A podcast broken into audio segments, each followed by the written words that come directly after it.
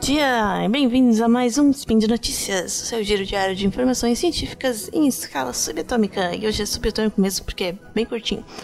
Meu nome é Nanaka e eu falo de São Paulo. E hoje, dia 22, Coronian, e eu ainda não peguei coronavírus. É, apesar de estar em São Paulo, estou aí me prevenindo. E o nome Coronian desse mês não tem nada a ver com coronavírus. Se você quiser saber por que se chama Coronian, ouça o Missangas Podcast, em que eu falei sobre o calendário de Catherine. Mas, voltando ao nosso spin de notícias, hoje vamos falar de biotecnologia. E um assunto muito legal de ficção científica, quase. Solta a vinheta. Speed Notícias.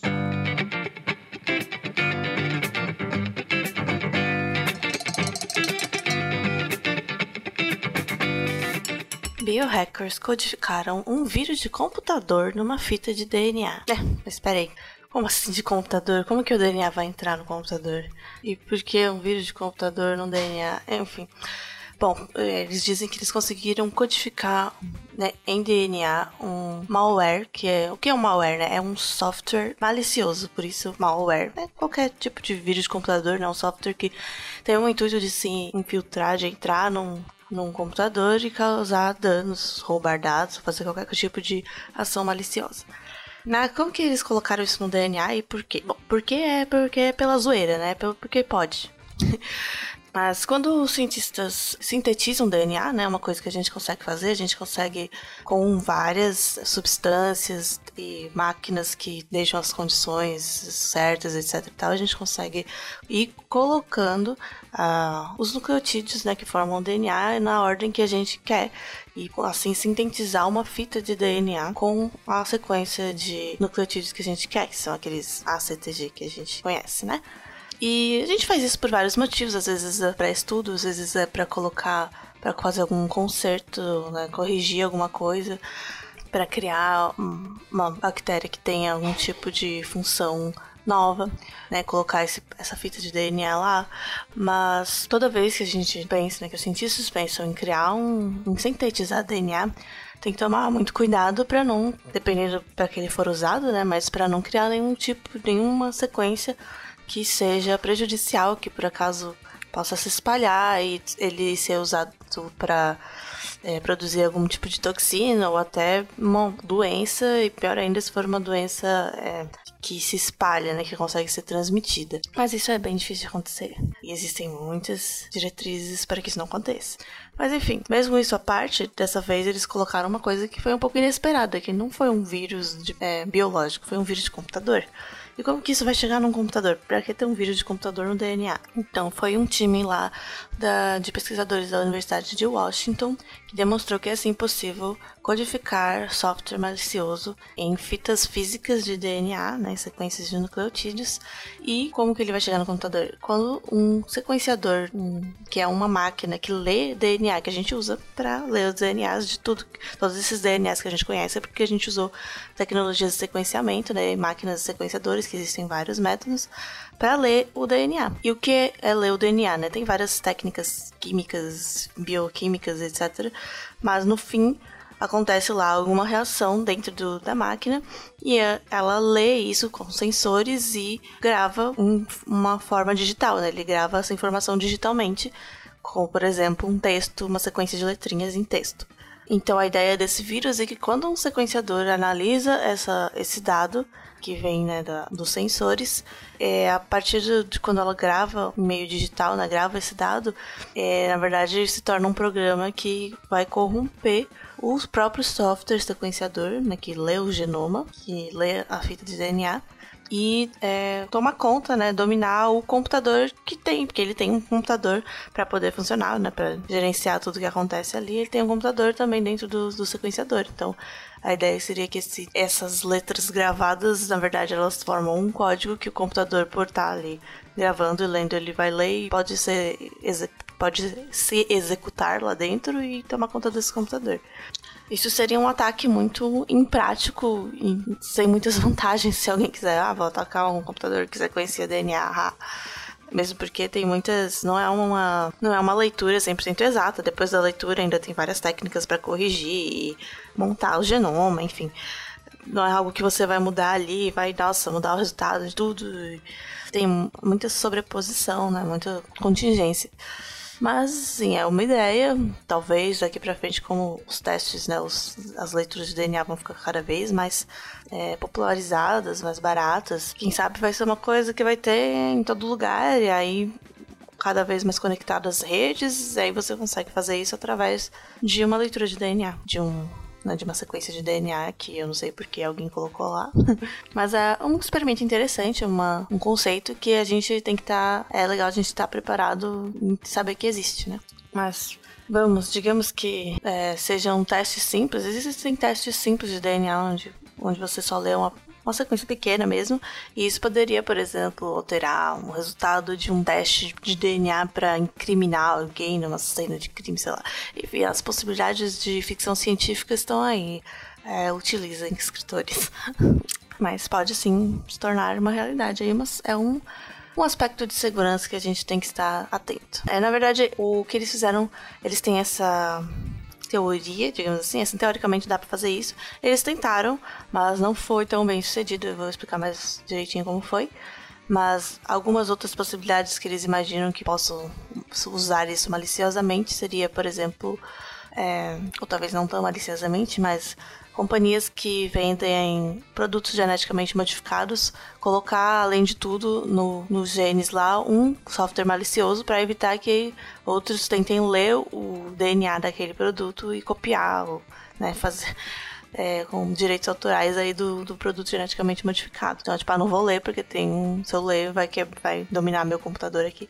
Apesar de que, se você tá ciente dessa possibilidade, né, você não vai conectar nada no seu sequenciador, vai deixar ele isolado. E, tipo, ah, se o software.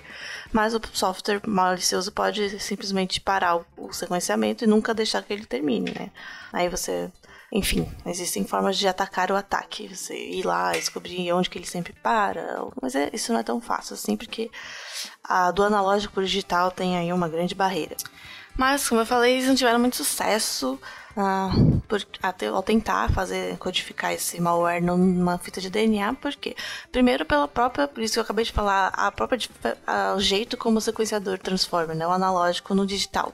A maioria dos sequenciadores que a gente tem hoje funciona assim, eles misturam o DNA com compostos químicos que se ligam aos diferentes nucleotídeos, então um liga com A, outro com T, outro com G, outro com C, e eles também já são, você já coloca eles preparados que cada um deles é ligado com uma molécula que emite uma luz de uma cor diferente.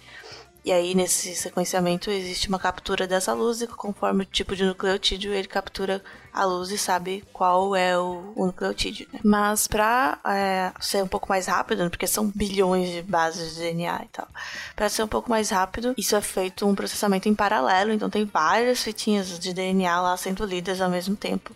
E por isso foi um pouco estranho, porque ah, eles tiveram que colocar essa, esse código malicioso como que couba, que é em um espaço curto de fita, porque para ter maior chance dele ser lido todo junto, né, em um mesmo bloco, do que acabar, para, acabar paralelizando e ficar em blocos diferentes e não saber, não, não existir esse conjunto que vai ser rodado de uma vez, que seria né, o objetivo do software malicioso. Apesar de que também existem outras técnicas para criar softwares maliciosos, né? Mas esse que eles queriam teria que ser executado de uma vez dessa forma. E existem outras características que é, criaram mais dificuldades para eles criarem esse software, né? Essa esse código malicioso existem as dificuldades físicas mesmo, né, do mundo físico-biológico do DNA, porque o DNA ele é uma molécula, né, e ele tem suas próprias características físico-químicas, por exemplo, ele fica muito estável se não tiver uma certa taxa é, de, de frequência entre os nucleotídeos, né? Se tiver muito de um ou muito de outro, pode ser que ele fique estável e acabe é, desintegrando sozinho, né? Na proporção desses nucleotídeos. Então eles tinham que fazer um código mantendo essa proporção. Então primeiro eles tiveram que escrever um código que fosse estável em DNA e testar isso várias vezes, para depois testar um sequenciador ler isso e ver se ele mantinha o código e transmitia ele de forma completa para o digital. Mas finalmente eles conseguiram sim fazer um, um pedaço de código que sobreviveu a essa tradução do DNA físico para o digital. E aí eles gravam então esse, essa sequência em um arquivo digital, um formato que a gente chama de FASTQ. Então é só um formato específico lá. E normalmente esses arquivos FASTQ eles são comprimidos já no próprio sequenciador porque eles são arquivos gigantescos, né, de letrinhas. Podem ter gigas de tamanho. E aí, nessa hora que ele faz a compressão, que ele tem que ler o arquivo, aí que o código é executado, né? O código do, do, do vírus de computador, do malware. Mas, mesmo assim, eles tendo conseguido essa façanha, é, não foi 100% das vezes. Mesmo esse código, ele só foi traduzido para o digital cerca de 37% do, do, do, tempo, né, das vezes que eles tentaram. E por, isso porque é aquilo que eu falei, ou é em paralelo e aí acabava cortando uma parte do código que ficava para um próximo bloco, ou, por exemplo, existem. O DNA ele pode ser lido de, de, é, em ambas as direções, né? Digamos assim, da esquerda para direita ou da direita para esquerda. E aí, às vezes, ele lia o código ao contrário por causa disso. E aí, tipo, não acontecia nada. Tem que fazer um código, um código de vírus mali, é, palíndromo. então, mas o que eles fizeram foi uma prova de conceito, realmente de que é possível fazer isso e com um pouco mais de esforço e dedicação, com um pouco mais de vontade, né?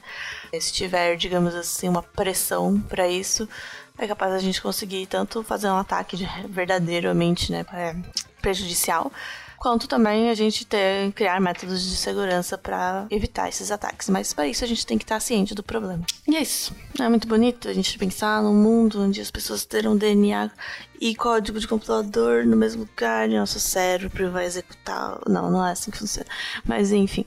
Fica aí para os escritores de ficção científica aproveitar e se você trabalha com segurança da informação ou com é, biotecnologia e genética, DNAs, sequenciamento, aí é uma boa você estar ciente dessa possibilidade.